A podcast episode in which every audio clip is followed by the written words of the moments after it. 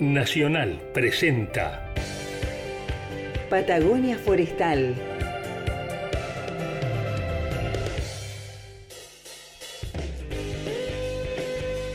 Patagonia Forestal, un espacio de encuentro y diálogo para compartir saberes y miradas.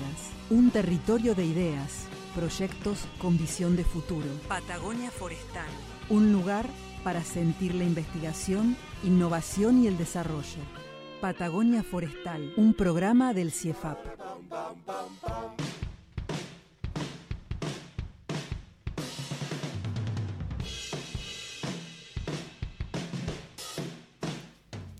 Buenas, buenas, buenas. Aquí estamos. Esto es Patagonia Forestal. Aquí me acompaña en el estudio. Nos vamos a sorprender. ¿Qué tal? Buenas tardes para todos. ¿Cómo estás, Carla? Le cambió la voz a Héctor. Mucho, me cambió mucho la voz. ¿Qué está pasando en este estudio? Bueno, acá estamos con Federico Lagos, él es productor de este programa y bueno, su voz aparece, ¿no? Porque es nuestro movilero, nuestro organizador de, de nota junto con Gustavo González París y Gabriela González. Somos el gran equipo de Patagonia Forestal. Pero me está haciendo acá la segunda mientras esperamos a Héctor Gonda. Contale a la audiencia qué es lo que está pasando. Bien, eh, contarle a la, audiencia que, que el Bocha, Héctor, está volviendo de Neuquén. Así que en minutos nada más vamos, nos va a estar acompañando acá en, los estudios, pero tenemos vía eh, eh vía, vía por teléfono, de manera, telefónica. Eh, así que lo, saludamos a, Héctor Bocha Gonda. ¿Cómo estás, Bocha? Hola, Bocha. Hola, ¿cómo están, Car? ¿Cómo están, Fede? Te, tendrías que haber dicho vía coaxil. Vía sí, coaxil. sí, sí, sí. Qué lindo. El Bocha no se puede perder la apertura de este programa. No, no se lo puede perder. Está ahí, camino en la ruta, detuvo el vehículo y dijo, yo hago la apertura. Sí, no, no, no me la pierdo ni bajo del agua. Qué eh, bueno. Así que, si les parece, empiezo nomás, ¿eh? Dale, arranque nomás. Bueno, cuando veníamos viajando, eh, me acordé de un video que vi hace pocos días que ya eh, se me había cruzado hace un par de años y me llamó mucho la atención. Está muy lindo, se trata de un docente que en la clase eh, saca un tarrito del tamaño de los de mermelada y empieza a sacar de los bolsillos primero unas bolitas de golf, pone todas las bolitas de golf que entran en el frasco y pregunta, ¿para ustedes el frasco está lleno? Y los alumnos dicen todos, sí, bueno. Después de eso, agarra unas bolitas más chiquitas, como las que usamos para jugar con, con hoyo y quema. Eh, los jóvenes saben a qué me refiero. Y pone todas las que puede dentro del frasco que se acomodan dentro de las bolas de golf más grandes. Y pregunta nuevamente, ¿este frasco está lleno? Y todos dicen, sí, está lleno. Después dice, bueno, a ver, y desde otro, desde una bolsita saca arena y completa todos los espacios que quedaban con arena y pregunta, ¿y ahora está lleno? Y sí, todos dicen, por supuesto. Lo último que le quedó por hacer fue abrir una lata de cerveza, que la sacó del portafolio, y completó todos los espacios entre la arena con cerveza. Entonces, ahí les dice a los estudiantes por qué hizo eso. Y ahí está lo interesante. El mensaje de él era que eh, es importante tener primero en cuenta las cosas más fundamentales de la vida, que serían las pelotitas grandes, y que por eso hay que ponerlas siempre primero en el frasco, porque si vos pones la arena primero en el frasco, es muy posible que las cosas cotidianas, las cosas chicas, las que no son trascendentales, te ocupen todo el espacio. Y a mí me pareció muy bueno el mensaje, porque a todos nos pasa, yo creo que a veces tendemos a, a darle más importancia o a llenar en nuestro, nuestro interior con arena antes que, con, pelotas de gol. Muy interesante. Y me acordé de esto porque de la reunión que vengo, que hablábamos recién de Neuquén, donde había muchos forestales, muchos éramos amigos y que nos conocemos de hace 20, 30 años. Pasado dos o tres horas de la reunión, parecía que estábamos hablando, hablándonos como desconocidos, tratando temas técnicos, y a mí me pareció que, que era un desperdicio, porque una de las razones por las que vale tener estas reuniones científicas o técnicas es poder verse con gente que uno que hace, hace muchísimo que no tiene la chance de encontrar y con la que puede volver a, sentirse nuevamente amigo. Y con esta idea también se me pasó por la cabeza que los tiempos han cambiado de tal forma que las oportunidades que solíamos tener para encontrar encontrarnos con amigos que hace mucho tiempo que no vemos, o familiares por ahí no tan cercanos que también podemos verlos recién muy de vez en cuando, eran los velatorios en primer lugar. Sí. En segundo, los casamientos. Los cumpleaños después. En tercero, los cumpleaños Sí. de 15. Y si voy un poquito más atrás, en las fiestas de primera comunión. ¿Y ahora dónde nos encontramos, Bocha? Bueno, ahora no tenemos donde encontrarnos porque no hay más velatorios, ni casamientos, ni cumples de 15, sí. a en las redes. Algunos. En las Sí. redes. En las redes, sí, Claro, la verdad. entonces, claro, pero no es lo mismo, a mi juicio, No. eh, tener un encuentro virtual que tener un encuentro personal. Entonces me, me, me pareció bueno plantear esto porque creo que es algo que nos está faltando. Creo que la vida actual, eh, el ritmo que estamos teniendo cotidianamente en, en esta década nos deja o nos, nos está obligando a poner primero la arena antes que, que las Que las pelotas, de de gol gol. ad- adentro nuestro. Sí, por eso que me, me pareció con- compartir con, con ustedes y con nuestra audiencia la reflexión. Qué linda reflexión, porque eh, yo creo que la ruta da para eso, Federico. El Mm. Bocha se nos puso pensativo. ¿no? Sí, sí, sí. Tantos kilómetros. Me parece muy lindo lo que trajiste, Bocha. Bueno, me alegro mucho. Esa es la, Bueno. la idea, tratar de compartir cosas que vengan también de, de adentro y no solo de la ciencia y técnica. Bien. Te esperamos en un ratito entonces. Seguí manejando. Acá estamos en el estudio para seguir conversando cara a cara. Trataremos de llegar lo antes posible. Bien. Bueno, nosotros seguimos, Federico, entonces Sí, vamos a si te parece. mm, compartir los teléfonos. Dale, compartimos los teléfonos eh, a la gente que se quiera comunicar a través de WhatsApp, solamente eh, los leemos, mensajes, sí, al 2945 40 44 66 y eh, aquel que se quiere que se anime y quiera salir al aire al teléfono fijo eh, 2022945 45 37 48 o 45 46 62. Bueno, le recordamos a nuestra audiencia que estamos saliendo en vivo por Radio Nacional Esquel, pero nos expandimos, ¿no? Esta cosa que se van subiendo al tren desde Neuquén hasta Tierra del Fuego.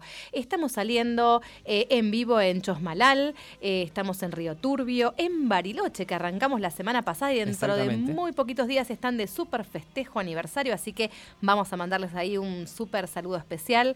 Eh, estamos en Ushuaia, bueno, en Río Grande, en Tierra del Fuego. Eh, muy pronto vamos a estar en Bolsón, estamos eh, muy pronto en Perito Moreno, en Río Mayo, Vietma, Jacobasi, Zapala, eh, en Neuquén, acá en Trevelin, aquí nomás muy pegadito a Esquel, y en la radio de la Universidad Nacional de Tierra del Fuego, aparte de que obviamente pueden escucharnos y reescucharnos en Spotify Exactamente. todos los programas, una super colección.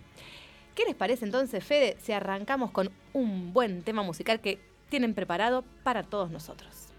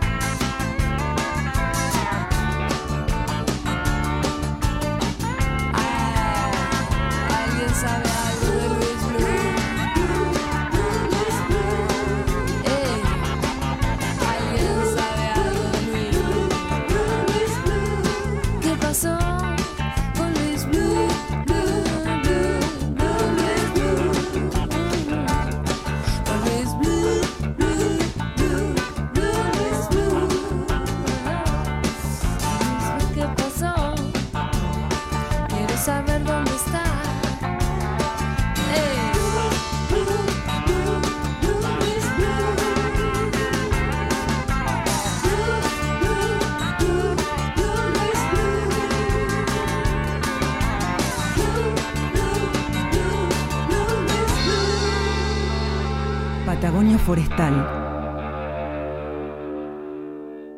Fernando. Fernando. Él es. Chan.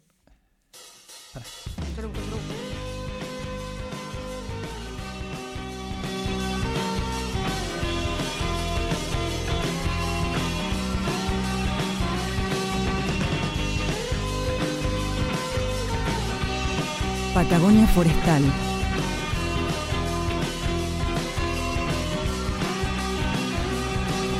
Patagonia, Patagonia, Patagonia, Patagonia Forestal.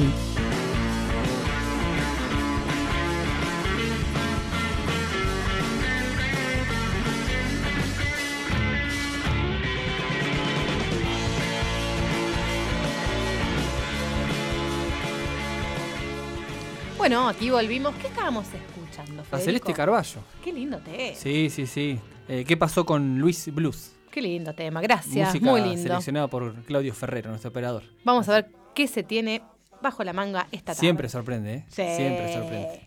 Bueno, a ver, ¿qué, mm, ¿cómo seguimos con este programa hasta que... llegue Héctor Gonda con todas las novedades que trae de este super viaje? Bien, porque mm, aprovechando este viaje tuvieron la chance de dialogar con eh, Fernando Arbat.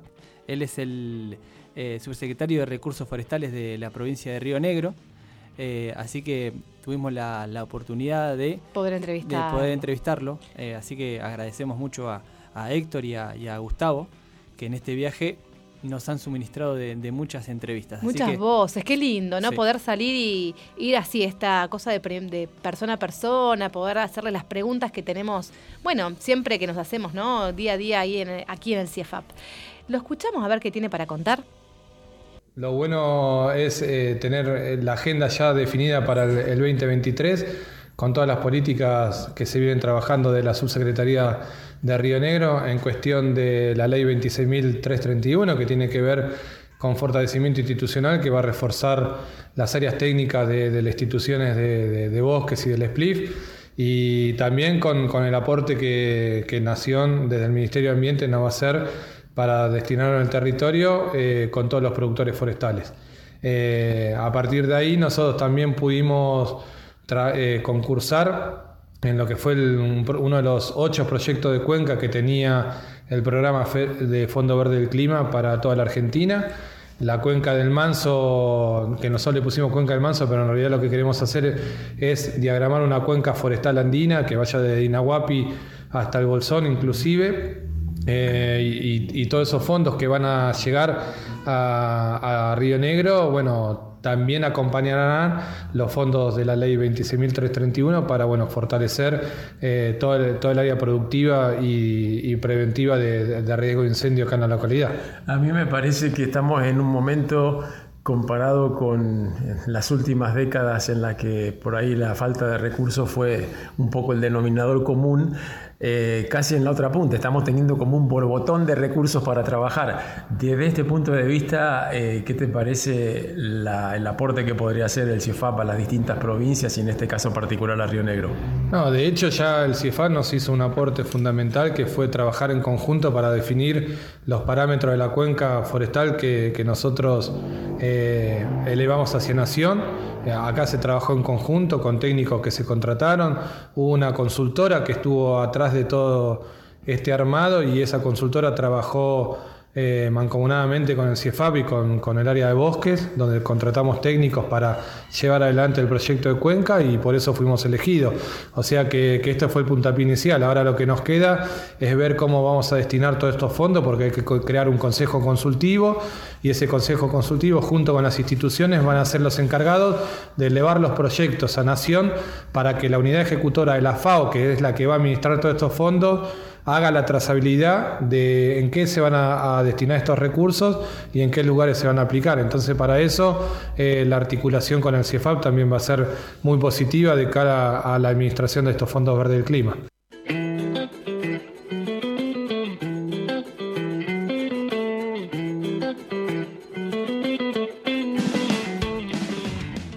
Escuchamos a Fernando Arbat, subsecretario de Recursos Forestales de la provincia de Río Negro, quien nos contaba, bueno, conceptos claves, ¿no? De cómo se viene trabajando entre la provincia de Río Negro y el CIEFAP, junto con las otras provincias patagónicas, y los desafíos que se vienen en el 2023, así como este concepto de cuencas, ¿no? Esta, esta mirada integral, ¿no? Del territorio y los recursos que allí interactúan y cómo van a dinamizarse eh, en el marco de los recursos del Fondo Verde para el Clima. Eh, muy interesante, creo que esto da mucha tela, ¿no? Para seguir conversando. Exactamente. Hacemos una pausita Sí, y prestemos seguimos. atención, Sí. prestemos atención a la promo. A ver, vamos a escucharla. Radio Nacional Esquel se suma a la Semana Nacional de la Ciencia y la Tecnología con una muestra especial. Este 20 de octubre de 14 a 18 horas, LRA9 te invita a Ciencia al Aire. Una muestra de actividades de divulgación científica donde participarán instituciones de la región mostrando cómo la ciencia puede mejorar nuestras vidas. Ciencia al Aire. Habrá charlas, entrevistas, stands y propuestas en las que la ciencia es la protagonista. Si vos y tu escuela quieren recorrer la muestra, escribí a nacionalesquel.gmail.com. La jornada es abierta a todo público el jueves 20 de octubre de 14 a 18 horas. Radio Nacional Esquel acerca la ciencia a su comunidad. Súmate a Ciencia al Aire y descubrí lo que la ciencia tiene para contarte. Patagonia Forestal.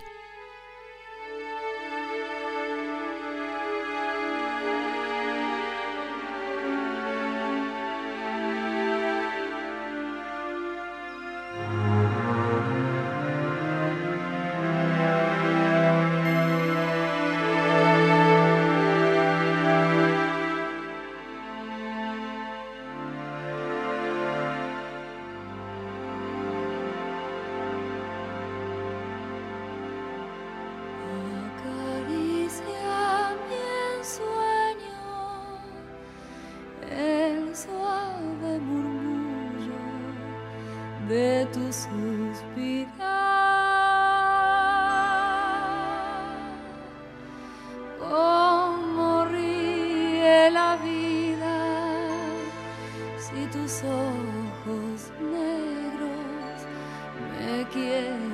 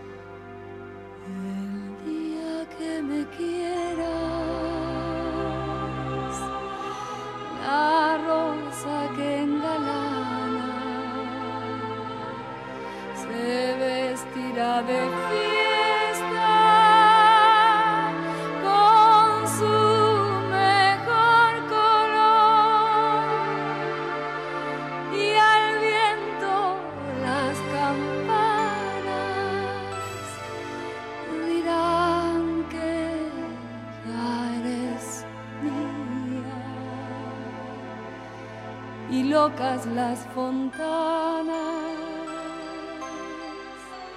se contarán tu amor.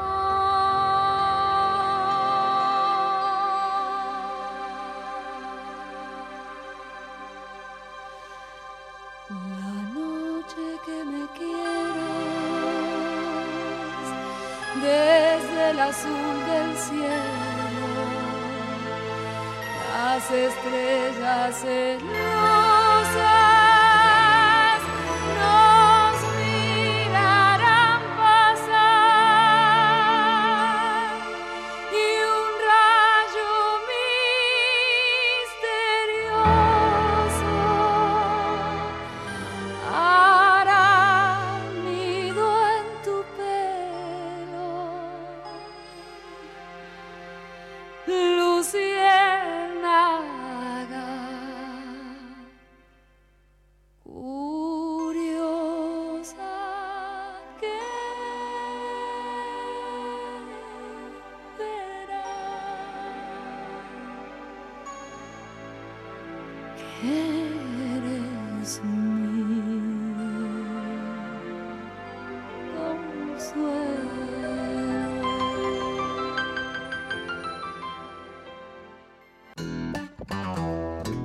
Hasta las 20 horas, seguinos en Patagonia Forestal.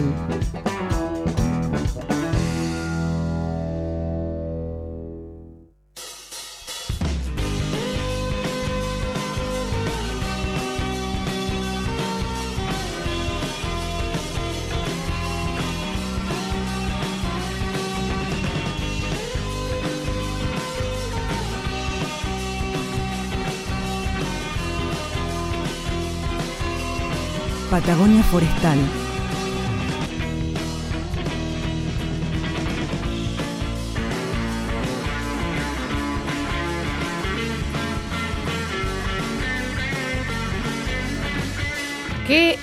Tema. Gracias, Claudio. Seguimos con Celeste Carballo musicalizando esta tarde.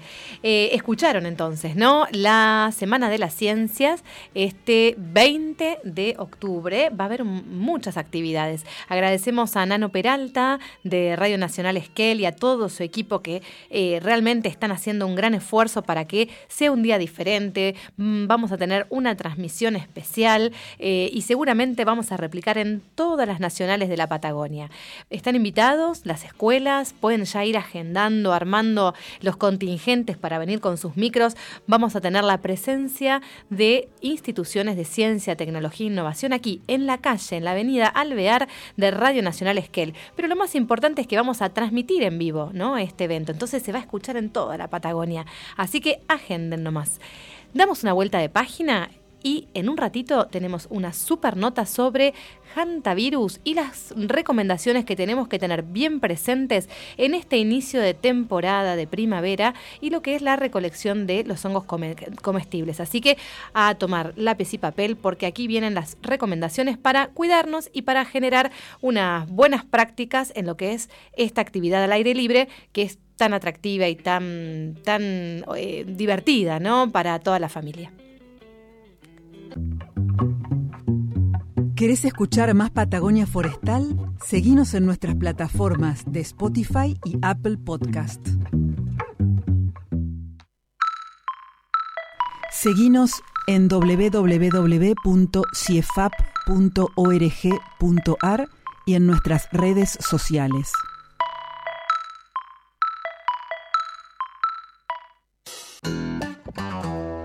Hasta las 20 horas, seguinos en Patagonia Forestal.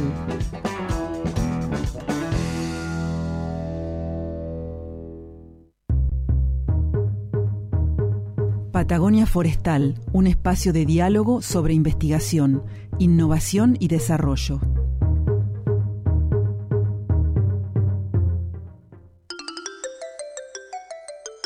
Patagonia Forestal. Frecuencia para vivir la investigación, la innovación y el desarrollo.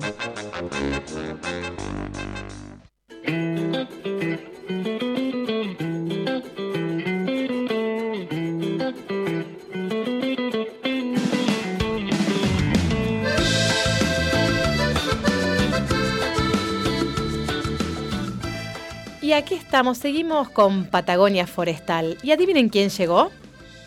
Héctor Gonda. Y llegó con su bolso, su mate y tiró todo ahí, se sentó a la mesa. Y aquí siguen eh, eh, Federico Lagos, que salió un minuto, hicieron el, como las postas, ¿no? Sí, se sí, tocaron la mano. Excelente, Fede. Excelente. y fue, salió al control a llamar al próximo Eh, entrevistado. yo, si me dejás quería hacer un comentario, ent- porque realmente yo venía en la, en la, en la camioneta y me quedé pati tieso con la versión del día que me quieras que puso nuestro operador. ¿Viste? Realmente estuve todo el tema pensando en quién podría ser y jamás en la vida me hubiera imaginado que era Celeste Carballo. Es una versión espectacular. Mil gracias Claudio porque para mí fue un descubrimiento muy, muy grande. Sí, súper lindo, súper lindo. Héctor, bueno, eh, hicimos toda la introducción de este programa, pero ahora vamos a hablar de un tema muy especial. Recién la adelantaba la audiencia. Estamos con Román Casanovas, que se acercó aquí al estudio de Radio Nacional. Eh, él es médico veterinario, trabaja eh, en el, el área de salud, de área programática del Ministerio de Salud, ¿no? De Departamento de Zoonosis. Y bueno, lo invitamos porque tenemos interés particular de hablar sobre el hantavirus, pero particularmente para tener conocimiento, ¿no? De qué se trata, eh, porque estamos en una temporada donde solemos salir a recolectar hongos y los riesgos eh, se incrementan o estamos más cercanos, digamos, a estos factores. ¿Cómo estás? Román? Buenas tardes, Carla. Buenas tardes, Héctor. Un saludo a todos los que nos escuchan. Y bueno, hablemos un poco de Hanta. Es una enfermedad que da bastante miedo, eh, pero si tomamos las precauciones que tenemos que tomar para hacer las actividades que queremos, no deberíamos tener ningún problema ni ningún riesgo.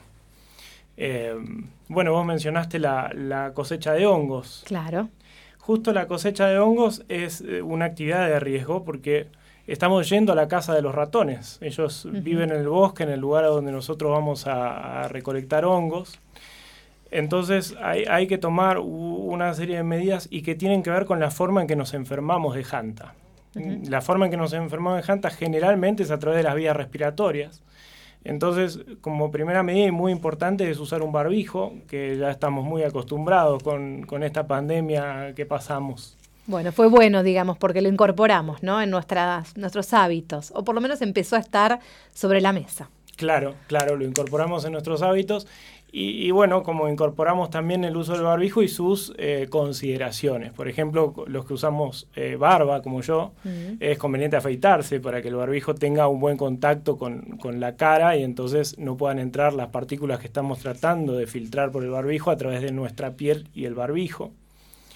Eh, es, eh, recomendamos usar barbijos para el caso de Hanta N95, eh, que eh, son barbijos que están probados y que nos aseguran de que no pasan partículas, eh, partículas que pueden tener el virus y bueno y enfermarnos, ¿no? Aparte del barbijo, también si es posible utilizar alguna protección en los ojos, algunas antiparras, anteojos, sería buenísimo. Como también guantes, nosotros recomendamos por ahí esos guantes tipo los que usamos para lavar los platos, que son un poco más gruesos que los guantes de látex. También está bueno usar ropa que sea ropa de, de- de- con mangas largas, con pa- pantalones, no pantalones cortos, ¿no? sino ropa que nos cubra todo el cuerpo. O sea que un traje de astronauta sería lo ideal. No, un traje de astronauta no, pero sí una camisa, un pantalón, Un un, overall, jean, un, un overall overall. y unas, y un calzado, unas botas en lo posible o un calzado cerrado. Esto para reducir el contacto con eh, las posibles heces o eh, el orín de los roedores. No, en realidad los vapores, la, ¿no? O sea, Claro, claro, es para reducir eso y también para tener después la posibilidad de, de contaminarnos, de desinfectar esa ropa Bien. eh, con más facilidad. Ahora, qué raro que es eso, ¿no? Comparado con la mayoría de las enfermedades, uno está acostumbrado que las enfermedades entran por una herida, entran por la boca, pero esto del spray o, o hay otras palabras para las cuales se menciona, el- los vapores, no sé cómo... cuál es- Bueno, es- spray está bien, en, en- en Argentina le decimos aerosoles, ¿no? Como Aerosoles, en- esa es la otra que español. no me, no me venía a la cabeza, sí. Eh, y qué, qué particular, ¿no? A mí me llama la atención que, que, que, digamos, el contagio sea justamente... También, también por, por, esta, por esta forma de contagio podemos tener aún otras precauciones que tienen que ver, por ejemplo, con la dirección del viento, tener el viento a nuestra espalda es un factor de protección. Eh, salir a hacer estos trabajos de recolección de hongos cuando hay humedad después de una lluvia, eso también es un factor de protección porque evita que se generen estos aerosoles. Muy bien. Claro. Eh, Román, de muchos se deben estar preguntando, bueno, pero ¿qué tipo de ratón? Viste que la información ci- circula y tuvimos momentos muy particulares en Patagonia, cuando fue la, eh, esos picos de ratada. Estamos hablando que todos los roedores, ¿cómo hay que actuar, no? Porque algunos dicen, bueno, no, no son los roedores colilargo, entonces no voy a tener eh, estos recaudos. ¿Cómo, Mm. ¿Cómo hay que actuar, no? Bueno, en cuanto a los, a los roedores, hay, hay tres eh, especies de roedores. Eh, el, el colilargo es el más famoso, eh, pero también hay otras dos especies del, del género Abrotrix que es el, eh, comúnmente se llama el ratoncito oliváceo y el ratoncito lanudo, que en, en las capturas que hemos hecho a lo largo de los años eh, también se ha encontrado eh, que son que, tienen que son transmisores o que o, o que tienen al menos anticuerpos. Ellos han generado anticuerpos contra el virus Hanta. Eh, no hay otras especies de roedores en las que se encontró el virus. El, el colilargo tenemos la certeza de que es un roedor que tiene una viremia persistente, que no enferma, pero que elimina el virus por la saliva, por las heces, por, por la orina. Entonces, eh, estos ratones viven en el bosque y, en el bosque son muy importantes eh, porque son parte de la ecología y hay que cuidarlos y hay que...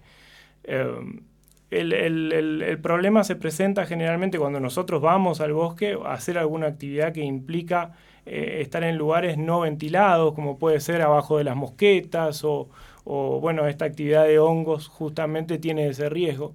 Pero si estamos al aire libre en un lugar ventilado, eh, con, con sol, eh, el virus Hanta es un virus muy lábil, la verdad es un virus que con, con la radiación del sol, con cualquier desinfectante común eh, y con espacios ventilados no hay riesgo. Bien, o sea, hay, hay que estar informados, pero no está, no tener, mm, digamos, miedo, ¿no? Para poder tomar buenas decisiones. Exacto, Carla.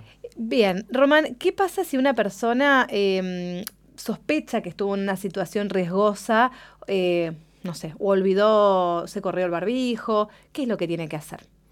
O alguna sintomatología, ¿no? Eh, después de haber Bueno. hecho la práctica. Bueno, yo mm, les aclaro que soy veterinario, entonces hay algunos temas que está bueno charlar con médicos, con médicos de humanos, no de animales. Eh, pero bueno, hace mucho que estamos trabajando en esto. Eh, entonces, el, el Hanta es una enfermedad que tiene un, un periodo de incubación que generalmente ronda alrededor de los 15 días. Hemos tenido eh, en alguna oportunidad periodo de incubación de 45 días y en alguna oportunidad periodo de incubación de 5 o 7 días. Periodo de incubación es el, el tiempo que transcurre desde que uno está en contacto con el agente infeccioso hasta que tenemos un síntoma de esa enfermedad. Y los primeros síntomas de Hanta generalmente son fiebre, eh, cansancio, dolor muscular. Eh, y bueno, entonces si estuvimos en una actividad de riesgo y de repente empiezan a aparecer algunos de estos síntomas, ir al médico Bien, perfecto. lo antes posible. Bien. Bueno, Esta- ¿qué? yo tengo también la curiosidad en cuanto a la distribución mundial. ¿Hay algún tipo de, de clima o de, digamos, eh, de características ambientales de ciertas ecorregiones del mundo que son las más propensas a tener más janta? ¿O está en, o está en todos los países? ¿Cómo, te- ¿Tenés alguna idea de eso? Sí, es un virus que está en todos los países. Eh, en, en Latinoamérica, en, en América del Sur, eh, se- el virus produce un síndrome cardiopulmonar eh, y en otros países produce un, un síndrome más renal, hemorrágico. Ah, mira vos. O sea, son Eh, en los del países de virus. Europa, por ejemplo, son, son variantes del virus. Eh, pero bueno, es un virus que está en todo el mundo, ¿no? Román, te agradecemos muchísimo que te hayas acercado y bueno, invitamos a la audiencia a que nos envíen sus mensajes y los vamos, se los vamos a acercar para que ustedes puedan también ir relevando un poco las inquietudes de la- las personas, ¿no? Acerca de este tema. Bueno, muchas gracias por invitarme. No, muy Saludos. claro, muy claro, Muy todo, claro. todo lo que dijiste. Hacemos una breve pausa y ya volvemos.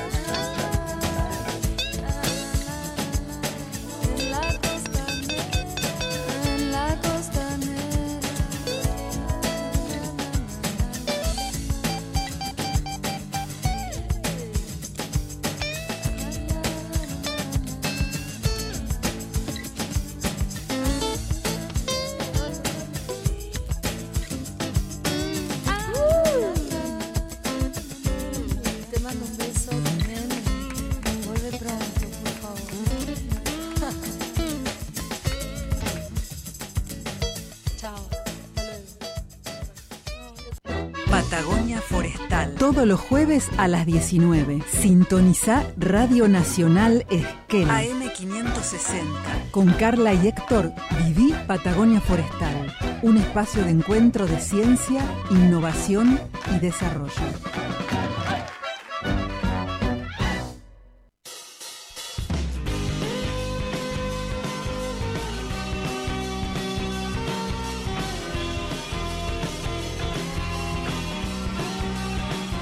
Acabamos de escuchar otro de los temas no tan conocidos de Celeste Carballo, intitulado La otra orilla.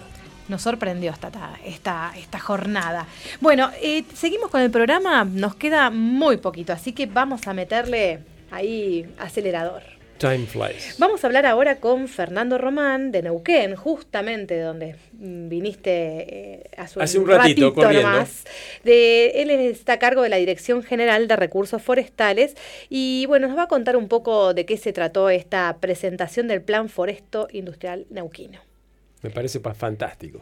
Fernando, Sí, ¿cómo les va? Buenas tardes. ¿qué tal? ¿Qué tal? Para ustedes, muy grata la invitación y un saludo para todas y todos los oyentes de vuestro programa. Muchas gracias, Fernando. Muy lindo tenerte acá en, en Radio Nacional. Eh, ¿Estás ahí? Sí. Sí, sí, sí, sí, ahí está, perdón, sí, se me había perdido la- el audio. El audio. Da, dale. Hace- eh, a- a- hacenos un chiquitito, un resumen breve sobre, eh, a tu criterio, cuál sería la importancia y el alcance de este lanzamiento de dos expectativas relacionadas, por un lado, con las plantaciones forestales y por el otro con el bosque nativo. Mira, voy a tratar de ser Sí. sintético, pero viste que uno por ahí le pone un poco de corazón también a las cosas que realiza, entonces eh, a veces cuesta sintetizar. Sabes que eso me ver, parece la- fundamental, lo del corazón a mí. La principal intención respecto del plan forestal industrial, obviamente, es marcar la política pública de la provincia y avanzar en dar uno o dos pasitos más en los escalones que ha hecho la provincia desde los primeros inicios en, en- en todo este tipo de desarrollo de planificaciones, hablando de bosque implantado. Está La bueno. intención eh, con este plan forestal industrial eh, es, como te decía, avanzar uno o dos escalones más en el sentido de ver cómo podemos hacer para que se termine de desarrollar toda la cadena industrial desde que hacemos el inicio de la plantación hasta la finalización con cualquiera de los productos o subproductos del recurso forestal. Está Eh, bien. Incluso en una, ya, ya estando en una época donde la riqueza forestal de las plantaciones es una realidad en Neuquén, no es una promesa. Exactamente, y a su vez esa riqueza nos trajo, eh, por decirlo como dice eh, la expresión, el progreso nos trajo nuevas deudas, digamos, y estamos tratando de, de avanzar en ese segundo estadio, que es, bien, ahora sabemos que funciona los distintos planes o programas que se hicieron para que haya plantaciones. Entendemos que los plazos de tanto de crecimiento como de corta los tenemos en conocimiento, pero nos está pasando una situación muy particular que es la que les explicaba recién. Queremos darle un empujón mayor a la cadena industrial para que todos los eslabones de la cadena puedan traccionar y generemos esta segunda etapa. Fantástico. Lo importante y lo particular de, de este plan, bueno, primero y principal es que nosotros, por pedido del ministro Facundo López Raggi, que es el ministro de Producción e Industria de la provincia, decidimos convocar al CIEFAP para que sea junto con nosotros quienes nos acompañen en toda la etapa del desarrollo del plan. Y una de las principales características de este plan es justamente tratar de hacerlo lo mayor, tener el alcance con la mayor participación posible, principalmente de los actores, para justamente poder entender un poquito más de la situación forestal y principalmente conocer cómo podría llegar a darse la demanda de los productos, los subproductos o aquellos que tengan ya una tercera industrialización. Está bien, me parece, me parece fantástico. Yo recuerdo que en, que en el evento de, donde se presentaron esto, este lanzamiento del plan, justamente el gobernador que, que estuvo presente comentó eso, ¿no? que Neuquén se caracteriza por ser una de las provincias que tiene más visión de futuro y que más esfuerzo pone en planificar a largo plazo. Y si hay una actividad característica del largo plazo es justamente la forestal. Sí, totalmente. Eh, por eso es que queríamos eh, intentar, digamos, nuestras expectativas estaban puestas en tratar de eh, romper una inercia que se vino dando en el último tiempo entre lo político, entre lo público digo y lo privado relacionado a las políticas públicas, volver a fortalecerlo y bueno, claramente tratar de avanzar en esta nueva propuesta que quizás no tenga nada de nuevo, pero a lo mejor tenga un enfoque diferente y podamos darle un buen envión. Fantástico, sí, me parece muy, muy bueno tener, aprovechar una, o sea, tuvimos muchísimos años eh, tratando de que convencernos que, que se puede cultivar árboles, pero eran muy chiquitos y era difícil convencer a los productores eh, de plantar cuando no había ejemplos para dar. Ahora hay árboles de muy lindo tamaño por toda la provincia, productos hechos con esos árboles, así que creo que es una, un- una época para disfrutar también después de los esfuerzos realizados durante tantos años.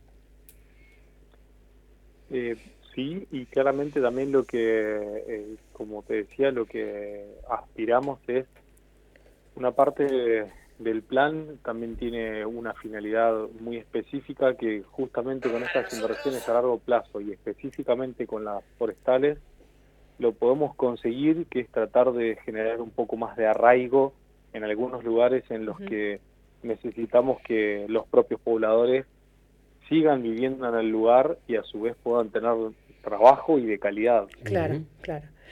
Fernando, agradecemos muchísimo, bueno, esta presentación. Seguramente vamos a tener varias conversaciones en los próximos programas, próximos meses.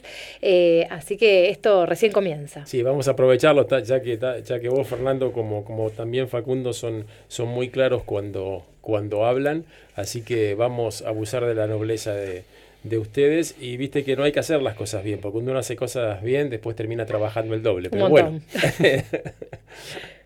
En buena hora, de mi parte, toda la predisposición y desde ya, eh, quizás, ya les digo, a veces, y esto es verdad porque nos suelen pelear, uno por ahí trata de, de transmitir lo poco que, que pueda recibir de la actividad y de la forma de trabajar y entiendo que con eso podemos tratar de contagiar y quizás podemos cambiar algunas políticas públicas. Hacia ese fin vamos. Seguramente.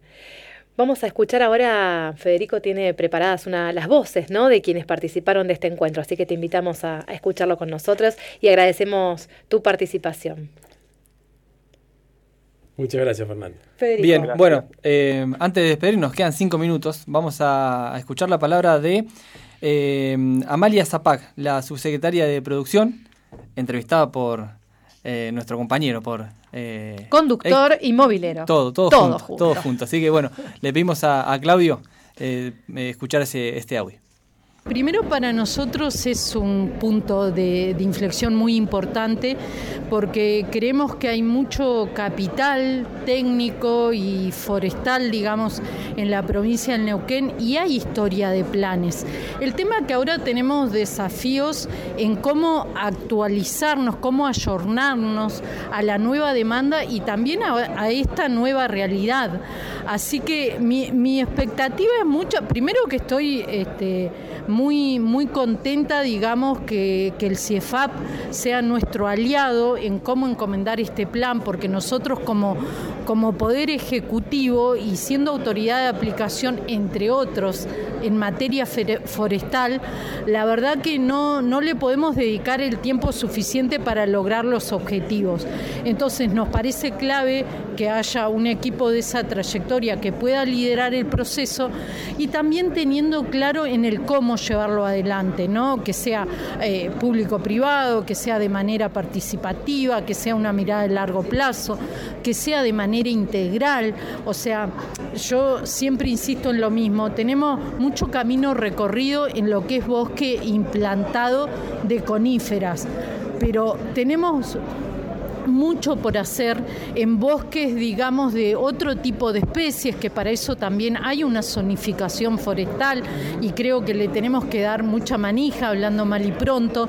Y me parece que hoy fue importante, eh, un público muy interesante, hicimos una convocatoria tratando de que estén todos los eslabones de la cadena, nos respondieron la importancia de los gobiernos locales, la importancia del sector técnico, del sector público.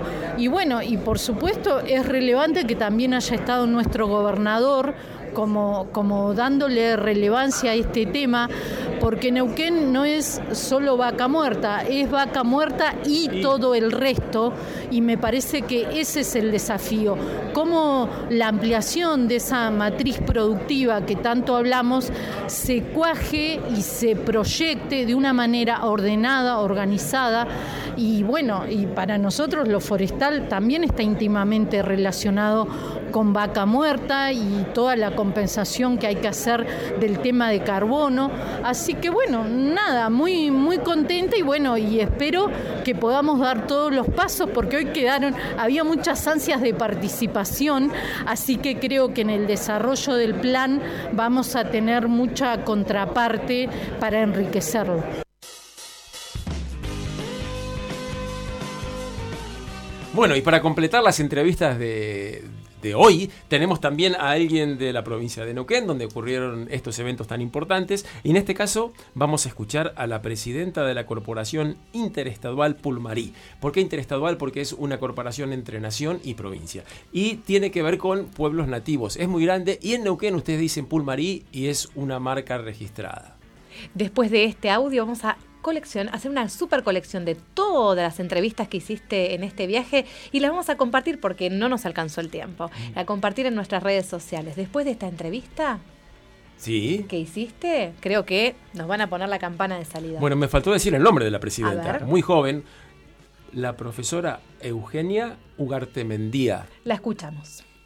Para nosotros, todas las iniciativas en torno al desarrollo foresto industrial, pero también en torno a la conservación del bosque nativo y al manejo del bosque nativo son muy importantes porque tenemos 113.000 hectáreas, de las cuales 78.000 son de bosque nativo dentro de la Corporación Interestadual Pulmarí y además tenemos muchos rodales, aproximadamente 1.400 1.400 hectáreas. Y además tenemos también invasión eh, por voladura de pino murrayana. Y entonces eh, todos los abordajes para nosotros son súper importantes.